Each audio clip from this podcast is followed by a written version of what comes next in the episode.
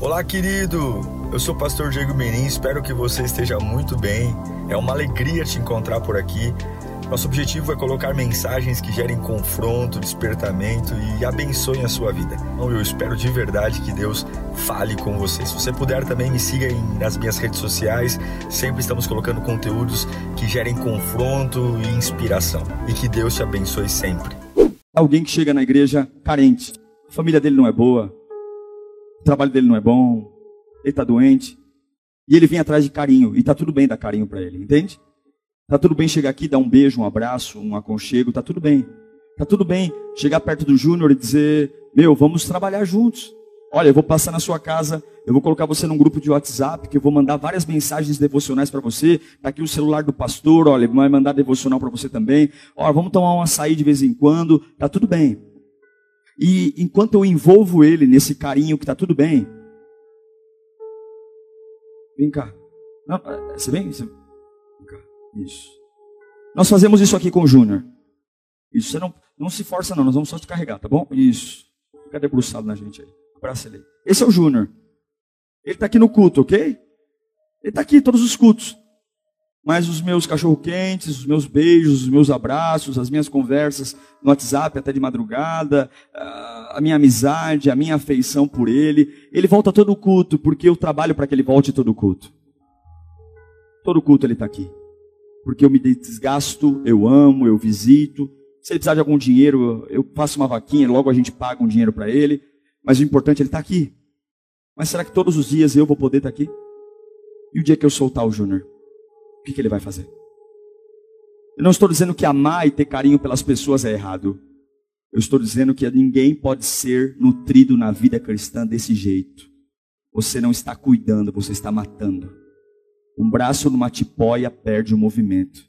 Se o Júnior fica aqui na igreja três meses assim, ele desvia de um dia para a noite e nunca vai saber quem é Jesus, porque eu trouxe ele para o próximo culto e não trouxe ele para a eternidade.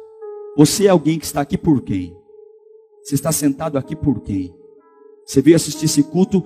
Quem foram as pessoas que se esforçaram para você estar aqui hoje? Louve a Deus por elas, mas dispense-as. Se vierem, amém.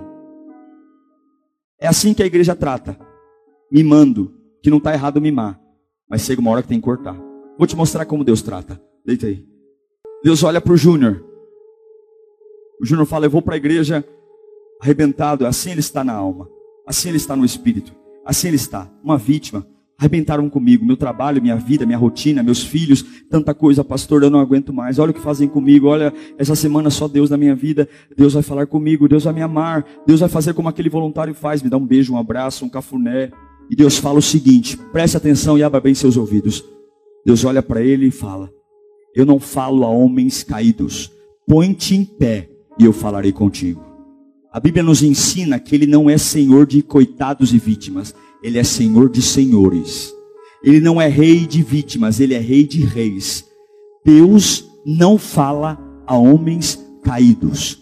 Vítimas não levantam porque esperam que alguém seja suas pernas, que alguém se retrate, que alguém perdoe, que alguém venha, que alguém mande um e-mail, que alguém venha aqui na porta da minha casa dizer que aquilo era mentira, e enquanto alguém não se movimentar por mim, eu não levanto culpados como Davi se levantam porque sabem que Deus só fala com homens que se erguem. Se você é uma vítima, vai viver a vida inteira através de esmolas humanas, esmola de carinho, afeto, e é por isso que não vai parar em igreja nenhuma, não vai parar com namoro nenhum, não vai parar em empresa nenhuma, porque você nunca vai fazer nada e vai sempre esperar que façam por você. Mas se hoje eu sou o vilão, eu sei que não é ninguém, sou eu mesmo que me ergo para o meu Deus. E a hora que eu me ergo, digo, Senhor, eu pequei. Ele vai dizer, você está de pé, então agora eu te devolvo a coroa, te devolvo o anel, te devolvo a roupa, porque você é um homem segundo o meu coração. Não é o cair, é o levantar.